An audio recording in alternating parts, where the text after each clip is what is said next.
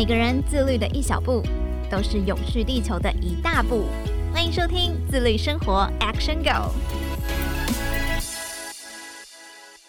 各位听众朋友，大家好，欢迎收听自律生活 Action Go，我是怡璇。我们每天都在倒垃圾做资源回收，但是大家对于回收分类的知识了解的有多少呢？我们真的都有做正确的分类吗？就有调查显示说，有九成台湾人有资源回收习惯，但是呢，有超过四成的资源是没有做到正确的分类的哦。整体回收知识只有在及格的边缘。其实我以前也觉得自己超级会回收，超级环保的。直到看到了回收大百科这个网站之后，才发现，哎，有些物品我其实丢错了好多年了。那这个网站是 Rethink 在去年成立的哦。今天也非常荣幸邀请到 Rethink 重新思考共同创办人暨执行长黄之阳来到节目当中，欢迎之扬。哎，大家好，我是之阳。我想资源回收应该很多人都是从小做到大。那先请之阳跟大家说，我们做回收最主要的目的是什么呢？为什么我们必须要做回收分类？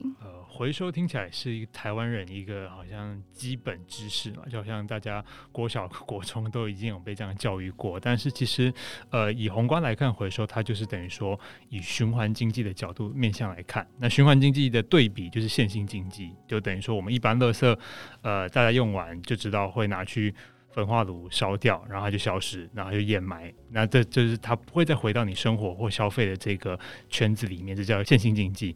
那相对的循环经济就是让它不会被焚化掩埋，而是它可以重新再制成下一个产品，让它有点。死者复苏、生生不息的这个概念，所以呃，我们做资源回收其实最重要就是让它可以延续它的生命、它的生命周期，让它可以尽可能不会制造很多呃不同的垃圾。因为像台湾，它就是一个小小的海岛嘛，所以呃，我们的大部分的垃圾都是使用焚化加掩埋。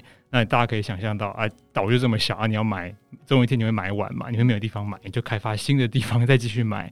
所以我们还是尽可能让所有东西它不会需要占用更多天然资源，然后我们使用再生的料。那现在其实大家也在讲说哦，净零啊、碳中和等等的。所以其实资源回收它某部分也会让我们在使用的东西它是可以有更多呃好的效益以及更低的碳排放。让这些回收物都可以有在延续使用的功能哦。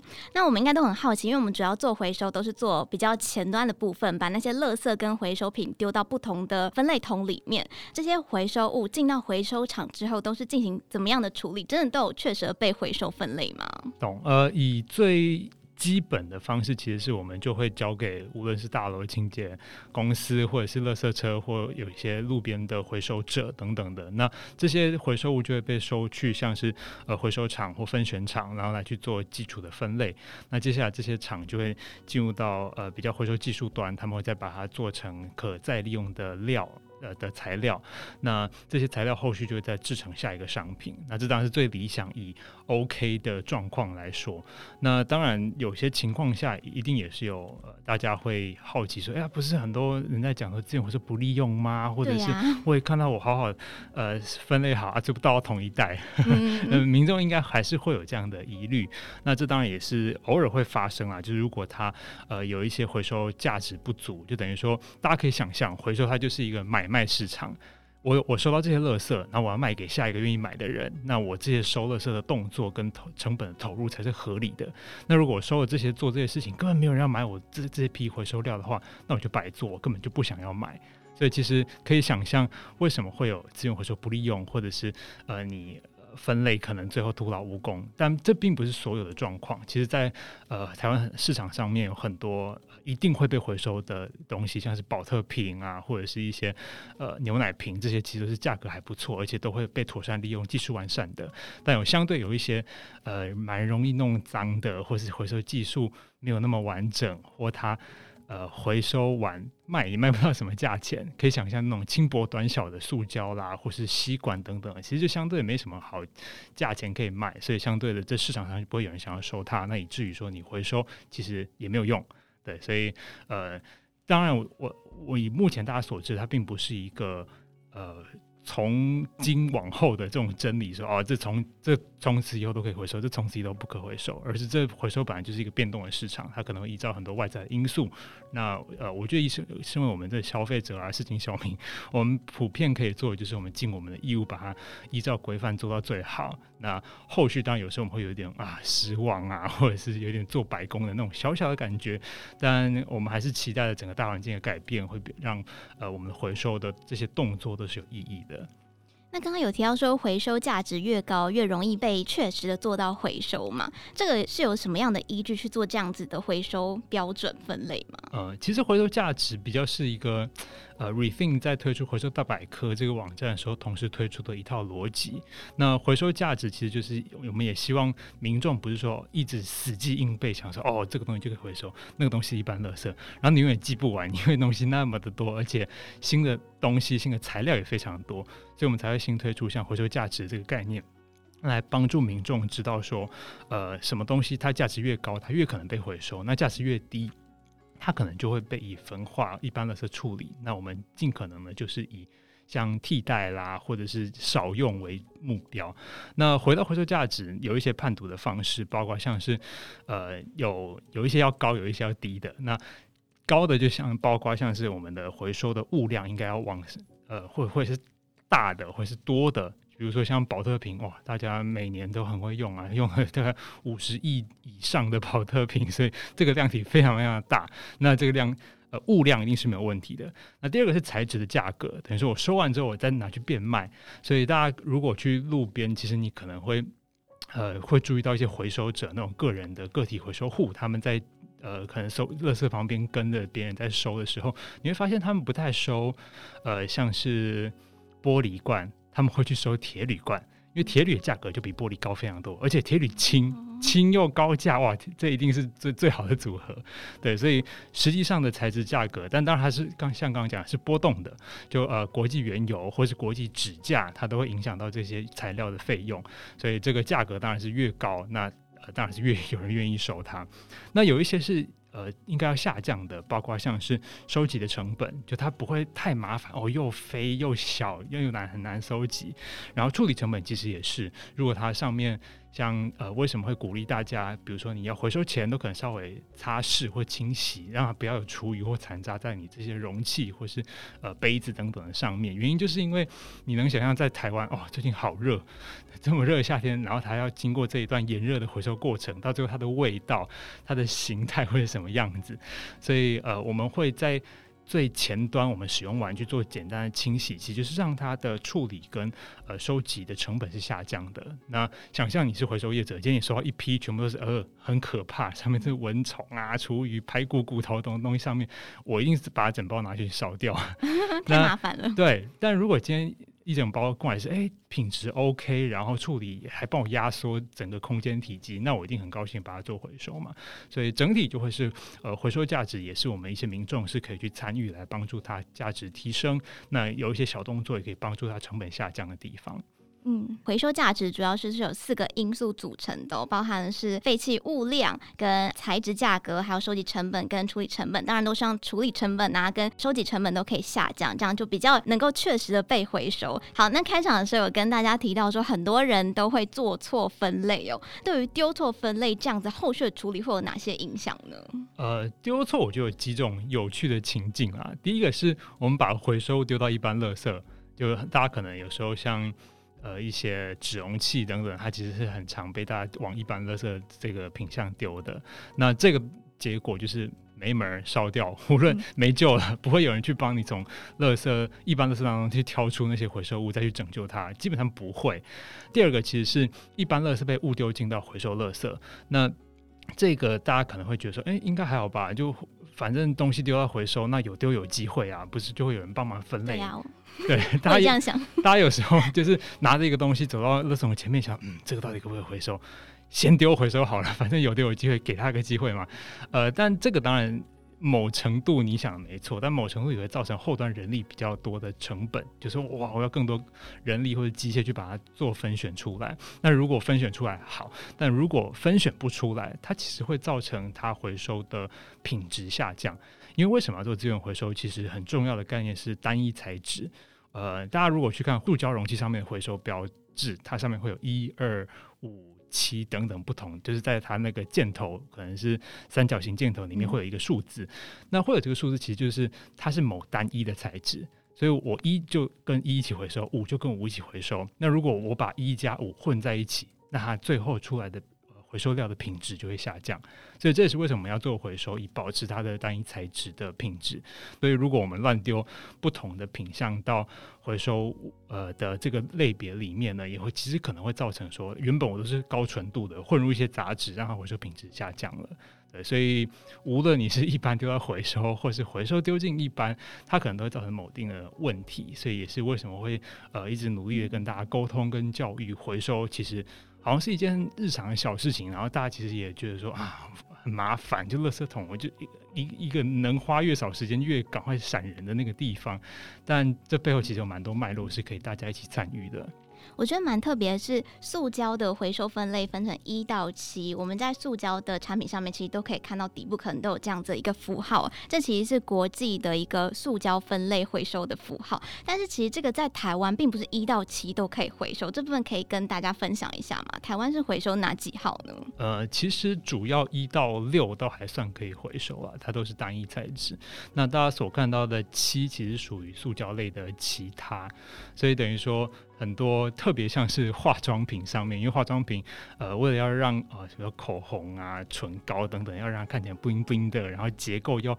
呃，有磁吸啊，或者是有一个一咔咔咔的那种呃不同的结构，让它的使用更为便利。那其实都会造成它是使用非常多的复合材质，或是镀一些不同的呃涂层在上面，以至于它的塑胶其实复合的。所以漆所谓的漆就是它是属于其他类的塑胶，那里面也包括像呃刚刚讲的复合类的塑胶材质，也有可能像是最近。很红的那种哇，可生物分解材质，那都算在漆里面。但呃，普遍来说，七在台湾并没有完整的相对应的技术，除非有特定的业者，他投入比较高的成本来去回收它，不然基本上这些都会被跳出来烧掉。对，那一到六当然也是会有不同的价格啦。那一就是大家广为人知的保特瓶，所以这个台湾保证没有问题。台湾保保特瓶回收率应该是。呃，海放全世界的那种。那五是 PP，就大家常常使用，呃，像塑胶汤匙啦，或者一些呃接触热的塑胶，这个是耐热塑胶，其实都要大家选择五号的 PP。呃，这也是基本上是量体很多，那回收技术也没有问题的。对，所以其实整体来说，呃，大部分的回收都可以想找到相对应的技术了。那除非像少数的，像呃可能 PVC 或是像刚刚讲的其他类，它都会。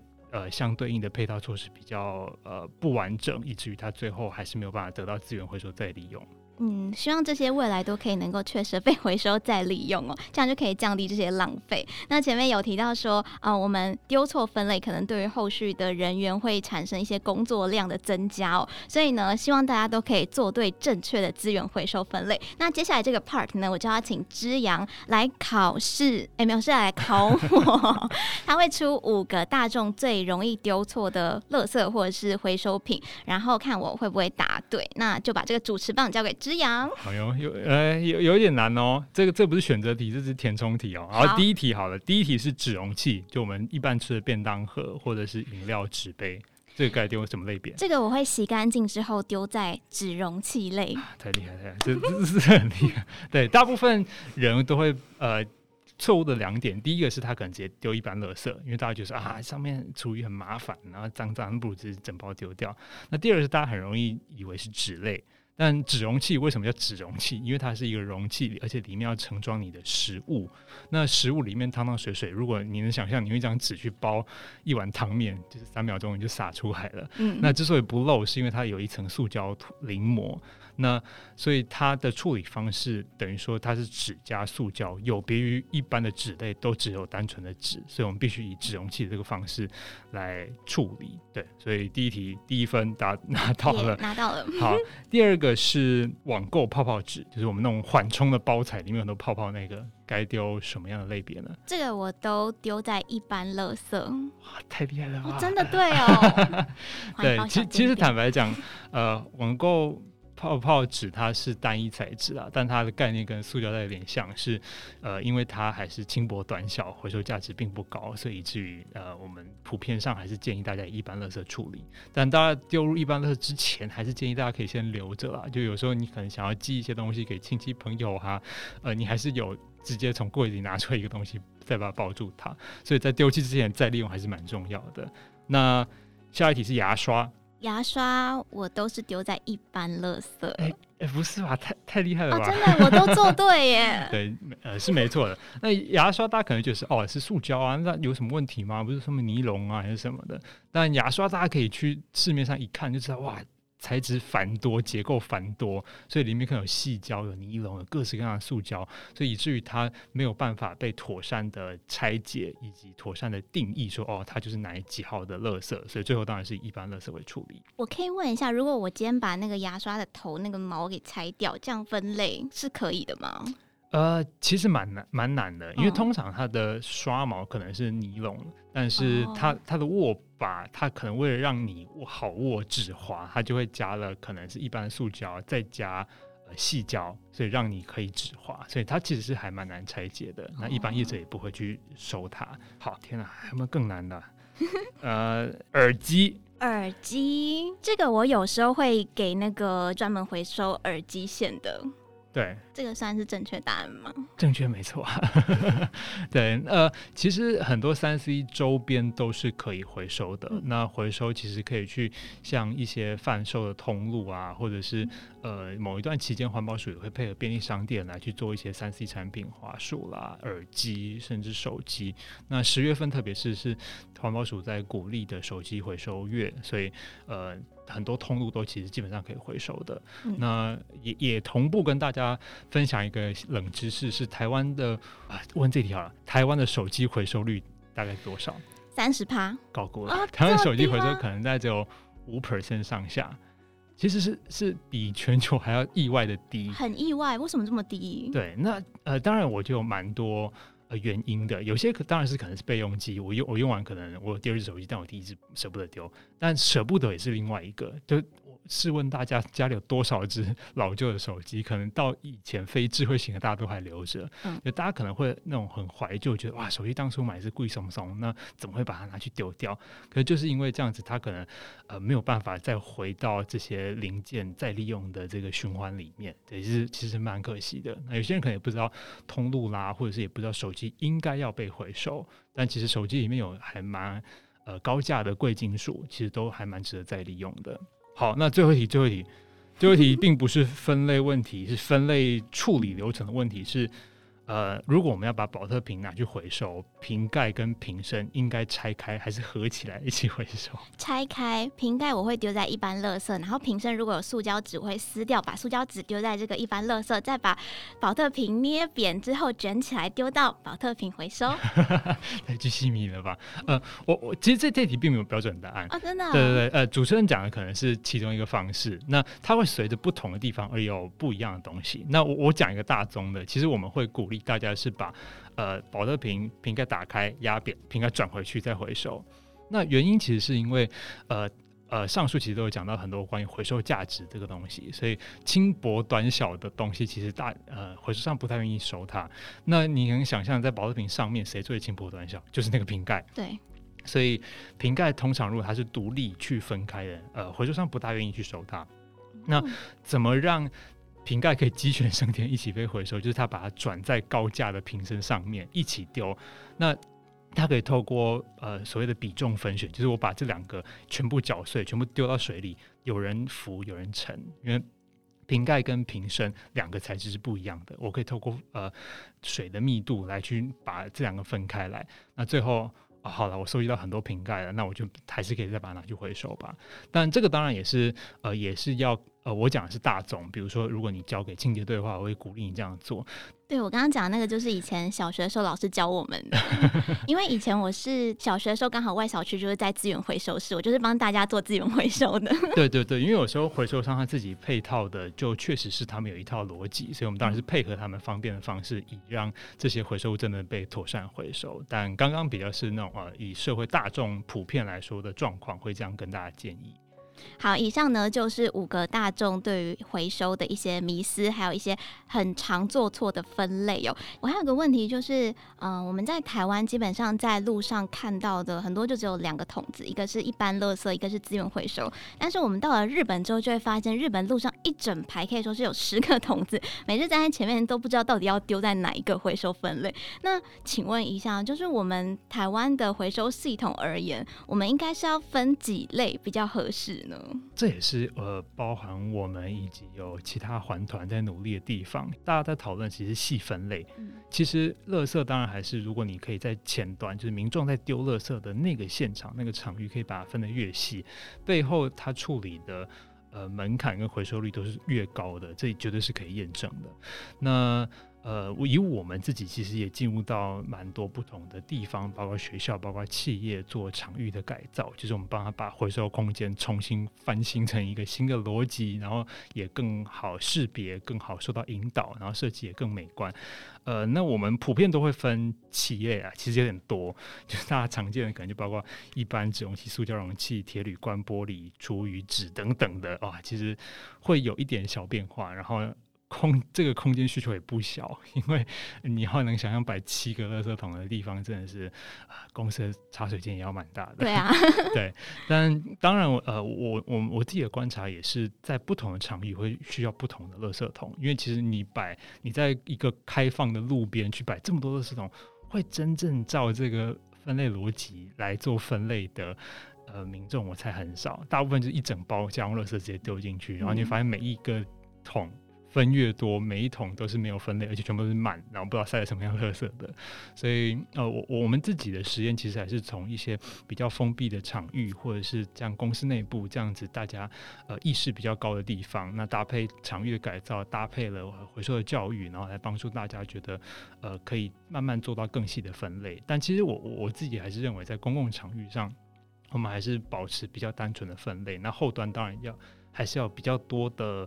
呃，effort 在处理这些分类上面，但以民众的习惯跟目前，我觉得大家对回收教育的具体行为认知，可能还是属于比较呃待努力的程度啦。我想，如果有这么多的回收分类，是不是也要对应有这么多愿意收这些分类的厂商？不然那些可能是不是也会变在一般垃圾呢？是啊，是啊，就其实我我我觉得回收这个。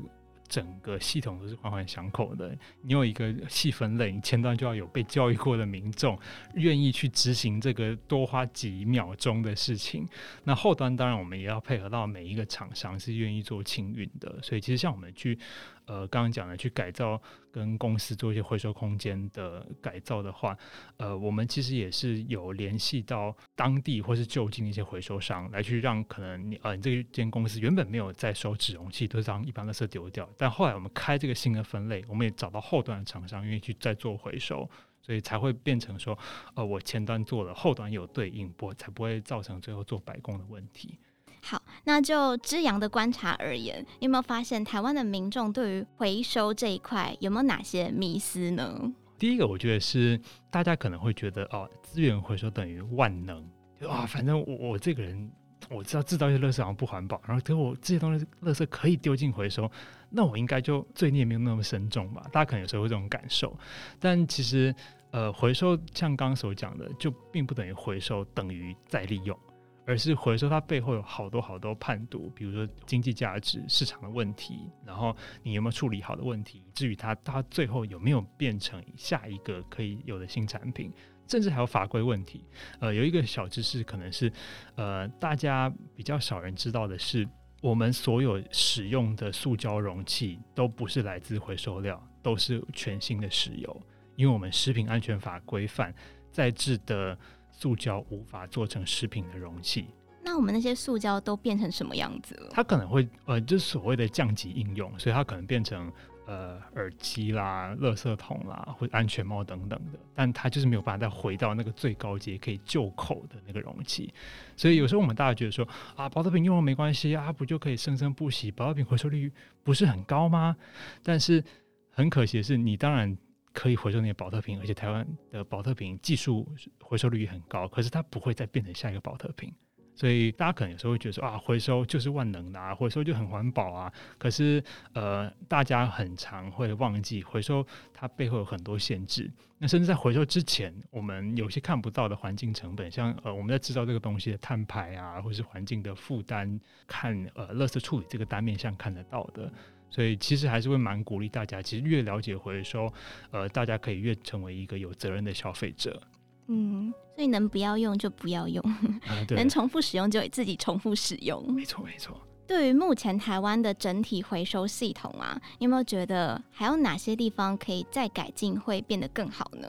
我我可能跟大家分享几个是民众比较相关的啦。就是第一个，我觉得是现在有越来越多，大家一定都可以看到很多那种可生物分解，因为大家都说哦要减速减速，所以大家就不要用塑胶了。那不用塑胶，可是需求还在。那那我们要用什么来替代塑胶呢？很多时候，这种可生物分解，呃，玉米淀粉啊、植物纤维、咖啡渣这些东西就冒出来了。那大家会觉得说，哎、这个就不是塑胶，所以很环保啊。减塑等于环保，是大家有的一个好像新的尝试。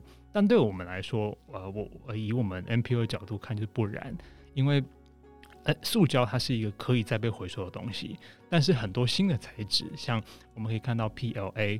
呃，如果你去看鸡蛋盒，很多透明的，它主要会有两种材质，一种是呃，它三角形里面会写一，就是刚刚讲的宝特瓶 PET，那写七就是 PLA，它是可生物分解的材质，那大概是用玉米淀粉或植物淀粉模拟塑胶的特性来去制成的，长得像塑胶，可是如果你拿你家七号的鸡蛋盒去热水过一下，它就融化了，因为它不耐热。对，但刚刚讲的塑胶是可以回收的东西，但如果今天换了一个新的。的材质去取代塑胶，这些东西它并没有配套的回收技术哦，所以这些所替代塑胶的可生物分解材质，最终就是烧掉。所以它真的有比塑胶好吗？其实并不一定了。那我们自己也会看，在这个回收系统当中，其实台湾一直在推减塑也蛮多年了，可是。在新材质的使用上面，一直还没有看到政府有一个新的配套措施，知道说好啊，我鼓励大家减塑，所以就用新的材质。可新的材质它真的整体规划是完整的吗？其实目前还没有。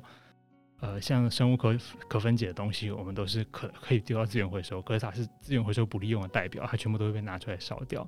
所以呃，其实。呃，整个回收系统以我们的角度来看，它都会是前端、后端环环相扣，以及呃材质跟整个大环境的配套措施都必须结合起来，才有办法让一个东西真的能像最一开始讲的进入循环经济，可以生生不息的再利用。这个真的是蛮大的迷思，因为大家真的现在买东西会特别注意说，这是不是环保材质啊，什么样什么样的，所以就会去买那些产品。那没有想到那些其实没有那么多都可以去被回收的哦。没错没错。那其实我刚刚听下来，我一直很想要问说，关于回收商这个部分，因为很多东西都是因为要回收商回收这些东西才可能再被利用嘛。有没有可能这个回收商是有政府自己主要负责呢？呃，其实台湾的回收运行蛮有趣的。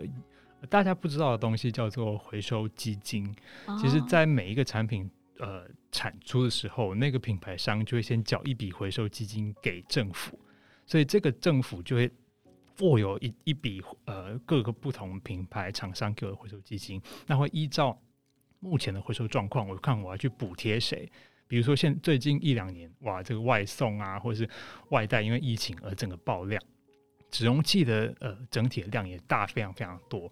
但像刚刚讲的纸容器，它就是纸跟塑胶，然后整体回收价格也不不是像宝特瓶啦或者是铁铝罐那么好，所以政府就会特别拿这笔回收基金去补贴那些量很大却没有人想收的市呃，有点像市场的。呃，孤儿嘛，就是没有人想收它，所以我就让贴一点钱，让它价格看起来更好，就有就会有回收商想要收它，所以它它其实是一个非常动态，然后会随着像刚刚讲的国际原油价格啦、疫情啊、纸价等等的，会做非常非常多不同的波动。